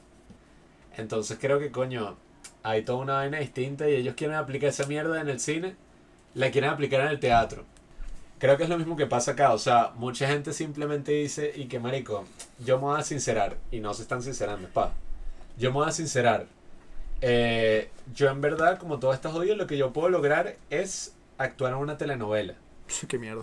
Por lo tanto, ese va a ser mi sueño y voy a hacer, esa va a ser mi vida. Y es como, Fue- marico, no te estás sincerando, o sea, te está... como lo que vimos en jodiendo. carne propia con el mariquito este de Daniel Daneri. que nosotros le... Ah, sí, verdad. Nosotros llevamos al trasnocho y el bicho fumando afuera y le empezamos a hablar del bicho todo marico. Nosotros le estábamos hablando que queríamos hacer un- una obra que tiene y que 17 actores y el tipo lo primero que dice cuando eh, escucha eso es que será en otro país porque aquí no creo que tal y bueno El bicho que, ah, buena suerte. no y que si, si- o sea si es algo teórico que te están diciendo unos chamos jóvenes cualquiera y tu primer instinto es que no eso no se va a poder hacer bajo ninguna circunstancia y que bueno Es que ahí se, ahí se nota que, tú tienes tú, o sea, que tú nunca consideras en hacer algo grande, sino que piensas Y ese tipo tampoco ya. es que sea un viejo así. Sí, es que, que ser lo- los mismos pico, ¿no? vicios que, que están en el país y que nos han llevado a esta mierda están súper incrustados en el teatro y en todo el mundo. O sea, nuestro cinematógrafo, en el corto, el bicho tenía 26 años y el bicho, ¿y qué? Ah, me gustaría ser joven como ustedes y hacer mis propios proyectos y tal. Y yo, marico, tienes que- 26 años. Y que yo tengo que si cuatro años menos que tú. O sea, ¿qué es eso? O sea, o la típica, coño, yo quiero hacer una vaina rechísima así como el Ciudadano Kane. Tú eres Orson Welles. Qué idiota. Y que tú eres Scorsese, que vas a hacer una... O, coño, yo quiero algún día hacer una obra así como Hamilton. Pss, Tú eres Lin Manuel Miranda para hacer algo así. Y es que, marico... o sea, sonará como una vieja así, marica. Soy pero Juan Pablo Orellana, coño de tu madre. Por eso estamos como estamos. Y yo, yo lo que digo es eso, pues es un síntoma. De que, coño, estamos tan vueltos mierda que en vez de aceptar esa realidad y querer echar para adelante, es más fácil decir que, bueno... Y yo creo que aquí la gente no ha llegado al extremo de decir, ¿cuál es la alternativa? O acepto la realidad en la que estoy apunto a cosas menores, o me mato, sino que aquí la gente dice, o acepto esa realidad, o me voy del país. Mm. Y por eso es que también, coño, se ha creado un problema que tú dices, marico, esto es insolucionable porque en qué otra crisis, o sea, tú no estás yendo en Hamilton como que, bueno, coño, cualquier peo me voy para el coño y ya, Sí. ¿sabes? O sea, esa posibilidad no estaba. No, uno no pensaba en eso, pues. Y eso da pie para el tema que va a ser el de la próxima semana, que va a ser sobre los cultos y las películas sobre estos fenómenos sociales, que bueno, que toda la gente que está en un culto tiene ese mismo conflicto, pues, y que bueno, tarde o temprano te vas a dar cuenta que tu culto es pura paja. Mm. El problema es que cuando te des cuenta de eso vas a tener el mismo debate, o me suicido o me invento algo, o sea, para justificar todo lo que hice, pues Y entonces... si hemos sobrevivido hasta, este, hasta la época en la que estamos, el ser humano tiene un instinto de supervivencia. Yo creo que eso puede estar relacionado con ese instinto de supervivencia. O sea, Claro, es que o- si o no, coño. si no haces eso te explota la mente y ya. Por eso, o sea, que coño, o me creo una historia en mi cabeza para justificar esta mierda en la que vivo, o me mato. Y nosotros nunca, o sea, nuestro instinto de supervivencia siempre va a ser, mira, no te mates. O sea, No, y que aquí, corre, corre, no dejes que el león te coma porque, ajá. aquí como estamos diciendo el otro día, no hay como que muchas razones para ser patriota. Entonces, eh, si a ti te enfrentan con la posibilidad de seguir aquí luchando por cualquier vaina o irte del país, ¿por qué te quedaría? Si eso, pues, o sea, no, no tienes como que la alternativa y que no, yo veo a mi historia y veo a mis antepasados que hicieron esto tan admirable y tal, sino que aquí yo me acuerdo las clases de historia en el colegio y eran y que bueno, la rebelión de los esclavos que falló y mataron a estos maricos y después pasó esto y después hubo este- esta batalla, esta guerra y después otra guerra más, pero como que nunca había un fundamento de los principios como si hay en los gloriosos Estados Unidos de América. Nuestras grandes figuras son puros héroes caídos. sea- el mismo Bolívar, eh, ¿cuál es la imagen, la última imagen que tenemos de él? El bicho así vuelto mierda en Colombia, exiliado, perdió todo. O sea, es como si nosotros hubiéramos visto a nuestro abuelo en el entierro, en el velorio, y esa es la única imagen que recordamos, ¿sabes? Cuando uno ve como a alguien muerto en un Sí, es velorio, que, o sea, solamente puedes recordar al muerto, ¿no? Desde la perspectiva que sí de los estadounidenses y que bueno, tienes una historia gloriosa que puedes ver hacia atrás y tienes todos estos símbolos y todas es- estas cosas que tú dices y bueno, gracias a ellos tengo todos estos derechos y si me quedo aquí tengo todas estas ventajas pues. Pero en nuestro caso, o sea, que puedes ver así en, en la historia que tú digas y que gracias a que pasó tal cosa, no sé, eso, una enmienda de la constitución o cualquier cosa de ese estilo, por eso es que yo puedo llegar a hacer tal cosa en mi vida, por eso tengo este derecho. Y eso, eso creo que es lo que me da más lástima, porque si te pones a ver es una falta de visión. Todo está vuelto mierda, pero tú sabes las oportunidades que ofrece algo que está vuelto mierda. Las limitaciones te pueden hacer la persona más creativa del mundo. O sea, porque a mí, por lo menos, cuando yo voy al teatro y veo una obra de mierda, a veces eso me emociona porque digo, coño, si a mí me dieran la oportunidad, yo podría hacer con esa misma mierda algo arrechísimo. O sea, hago 15.000 cambios y hago algo nuevo, algo fino, o sea, ¿sabes? O sea, porque ponte a ver en qué otros países donde la gente supuestamente dice que está oprimida, que siente que lo que hace no, no tiene ningún impacto. Aquí yo creo que lo que hagamos va a tener el mayor impacto como si estuviéramos en Hamilton. pues. Usas la mierda como arcilla y haces algo buenísimo. Claro, o sea, Sí, fue ahorita el todo ejemplo más está... asqueroso que he escuchado en mi vida. Pero es bueno. Reverón. Ahorita todo está... Ahorita estamos como en una vaina... Manos puedes hacer mierda. una obra buenísima, pero si está hecha de mierda, yo no te la voy a comprar. Mira, la- el, el ejemplo de la arcilla está fino, porque si te pones a ver, en otros países vamos a decir que tienen una strong foundation, o sea, tienen, son una roca, lo cual es arrechísimo, pero todos queremos algo sólido, queremos vivir algo sólido. Pero aquí toda esta mierda es una arcilla toda vuelta a mierda, pero la gente No, es una, ¿cómo se llama? Arena movediza. sí, o sea, es como una harina de movediza que te trae y tal, pero la gente no dice, coño, esto es arcilla, si la ponemos así arrecha, algún día esto va a ser piedra. Si no, la gente dice, no, sape gato, yo me salgo de esta mierda y ya. Como dice la parábola de la Biblia, y que está el hombre que construyó en roca, y cuando llegó la tormenta no se le llevó a la casa, pero el hombre, que seguro era alguien como Robinson, construyó en barro, llegó la tormenta y se le llevó a la casa cuando el que construyó en barro se estaba burlando de que Esa es otra cosa que afecta a la gente acá, porque aquí la gente dice que, coño, ¿para qué yo voy a construir mi castillo acá si al final hace un castillo de arena? O sea, como que, ¿para qué yo voy a hacer, me voy a sacrificar aquí 20 años en hacer una vaina rechísima cuando me lo expropien o cuando llega un gobierno de mierda o cuando la gente lo destruye o lo quema? Para eso me voy del país y veo qué coño hago fuera, o sea, si no vaya a hacer nada recho. Mi papá, y que. Está pegato. Mi papá, y que. ¿Para que yo voy a comprar apartamentos si estamos en el chavismo y tal? Y que, bueno. eh, pasaron los años y no tienes apartamento. Y esa es la historia de nuestros padres. O sea, De mi papá, yo sí tengo apartamento. No, pero o sea, por lo menos lo que estábamos hablando hoy con mi mamá, ellos tenían una empresa rechísima, llega una dictadura, como en cualquier historia de cualquier país, ¡Mierda! y la jode. O sea, jode toda esa 20 años de trabajo. Sin embargo, yo digo, hay que seguir, pues. O sea, porque... Es ah, que, ¿cuál es la otra opción? claro, Seguir o ya te quedas, no. hay que ver esto como arcilla, pues. O sea, La mierda. eh, esto es una mierda, pero ofrece una mega oportunidad. Es que eso, pues, o sea, de que si los tipos de Hamilton, su perspectiva es y que, bueno, Estados Unidos, que si en 1770 y pico debió haber sido que si una porquería en Mm. cuanto a que los tipos, no sé, escuchaban historias y que en Europa tienes acceso a esto, esta universidad, en están estos Francia, tú te vas a París y la vaina... Si te vas a la realeza, la vaina de pinga. pero está así tirado en los Estados Unidos que hay esclavitud y hay... eh, o sea, casi que no hay negocio de nada, sino es pura gente que está sembrando y bueno, que sí medio subsistiendo.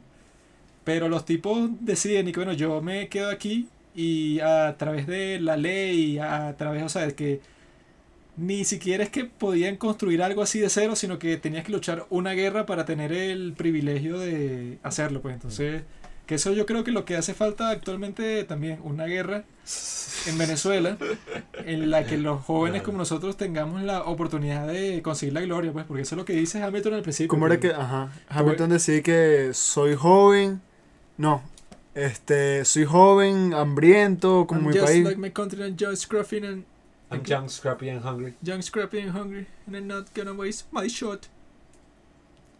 Así habla el marico de Lin Manuel Miranda como Kermit. Eso fue lo que me di cuenta esta segunda vez que lo vi. Pero yo no digo una guerra, o sea. Colonel Washington, de I'm here to try to do my job and try to be the best Una- rapper I can be. Hamilton, hey. Lo que yo no sabemos, pues, no sabemos cuál sería la guerra para nosotros. Una guerra de deberes. La, Cada la quien tiene un deber en esta guerra, el que mejor guerra económica. Eh, Este, eh, eh, eh, es lo dicen en, es el que va a ganar. en Fallout, la guerra nunca cambia. La guerra es la guerra. No, es que yo digo que, Y- coño, ya todo es como más complejo, parece como más complejo. Como en la Iliada, ahí, eh, o sea, la gente sabe que en el campo de batalla es donde el hombre consigue la gloria. Y siempre ha sido así en toda la historia. Es que ese es el pedo, ponte a ver en la historia. Hay conceptos que pasan 500 años y se mantiene como la misma vaina. Aquí, en, del, desde la Segunda Guerra Mundial para acá, o del, del siglo XX para acá, el concepto de guerra, bueno, yo vi... Guerra convencional, guerra, No, o sea, leí un libro, eh, es medio mierda el libro, pero guerra bueno. guerrillas. Dice como que bueno, antes la gente veía la guerra, mira, voy a ir a buscar la gloria ya. Pero ahorita ya no, tú no ves las pinturas de la perspectiva del general, como eran las pinturas así que sí, verga, el general así viendo todo el campo de batalla, un coñazo de gente. El general Tú ves en la perspectiva del soldado que está vuelto mierda. Y nace esto que dice la guerra es una mierda, la guerra todo lo destruye. Que, o sea, la guerra es una mierda, pues. Pero no sé. La guerra es gloriosa. La cosa es, o sea, morir tampoco, o sea, de que vas a morir, vas a morir, Y pasa lo que eso, pasa. y pues. eso no pasa solo con esa perspectiva. Puedes morir en el campo de batalla. Lo que pasó con la Primera Guerra Mundial es que si tú sales al campo de batalla es lo que llaman un meat grinder. O sea que, ajá, tú sales así como si vas a luchar normalmente y de repente te caen tres bombas encima y quedas hecho pedazos. Pues, o sea que eso no pasaba antes. Es que ponte a ver, o Pero de la misma forma, eh, o sea, si tú no dejas de considerar la violencia como una herramienta, quedas encadenado, que es lo que te pasó aquí. O sea, que es lo que yo estaba hablando hoy con unos camaradas. Que si, la- hecho a el- si las armas, o sea, eso pues, o sea, se vuelve un tabú, o sea, se vuelve algo que solo tiene el gobierno, ahí te está arriesgando, como dice, pues, o sea, de la... ¿Cuál es la enmienda de los Estados Unidos que permite el No, Si- estar Si aquí el ciudadano tuviera armas, ya nos hubiéramos enfrentado al gobierno. Pero bueno, eh, de Hamilton aprendí eso, pues, que Lin Manuel Miranda habla como Kermit No, no. y que Hemos le hablado sobre el trasfondo filosófico. Lin Manuel, Ah, Lin Manuel, mi pana, sé que estás escuchando esto. Mi respeto, de pana. Pero es una obra nunca antes vista en este mundo. Sí, eso había visto. Una obra en que la poesía de la de historia se encarna La película Cats es mejor que Hamilton. y es como si Hamilton te diera un sutil beso en la boca y te transmitiera todo lo que sufrió y lo que disfrutó.